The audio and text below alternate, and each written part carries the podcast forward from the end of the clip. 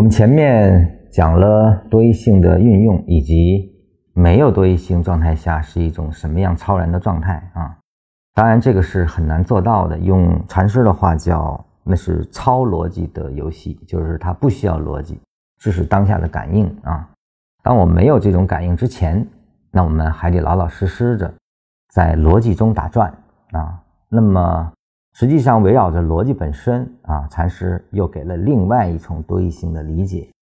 比如说啊，还是这个趋势的模型啊，小 a 加大 A 加小 b 加大 B 加 C 这个模型里，我们甚至还可以这样去理解：这个 A 大 A B 大 B C 啊，那实际上当你没有这些离开的时候，它实际上依然是走势。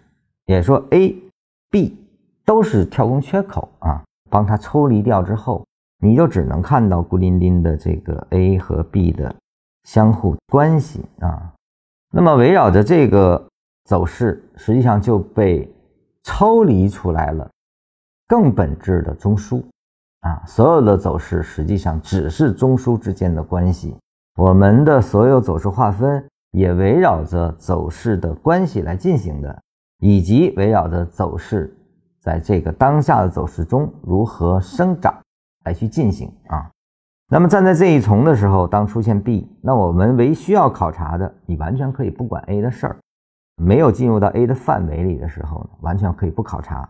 你只需要观察每一段的运动跟这个大 B 的关系啊，它是否离开得了？它跟前一段的离开是否产生什么样子力量对比啊？这里面就引入了。力量的关系啊，也就是说，当它没有力量脱离 B 的时候，它实际上就是 B 的不断延伸。而后呢，这个 B 当它生长的超过了 A 啊，就是说一旦长大，这个 B 你要知道它已经变成更大级别的 A 了。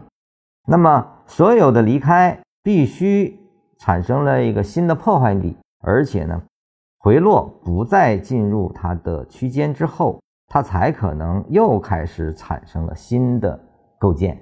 那这个时候你也不用管这个 B 长成了那个大 A 的那个 A，依然不用管，你还是考察最后一个中枢它如何围绕着生长和运动啊。这里面在同级别分解下实际上是没有走势这个概念了啊，唯一的就是次级别走势和中枢的关系啊，它是否产生背离啊？产生了背离，那我就进啊；产生了向上的背离，我就出。那么如果它没有产生任何的背离，啊，那我就持有，只是如此操作就可以了。这样的话，能让我们更清晰的看到走势是如何演绎的，不用再去说哪样的划分才是正确的，没有什么正确不正确，只有当下你是该做什么的这一个逻辑了，你的交易会更加干净。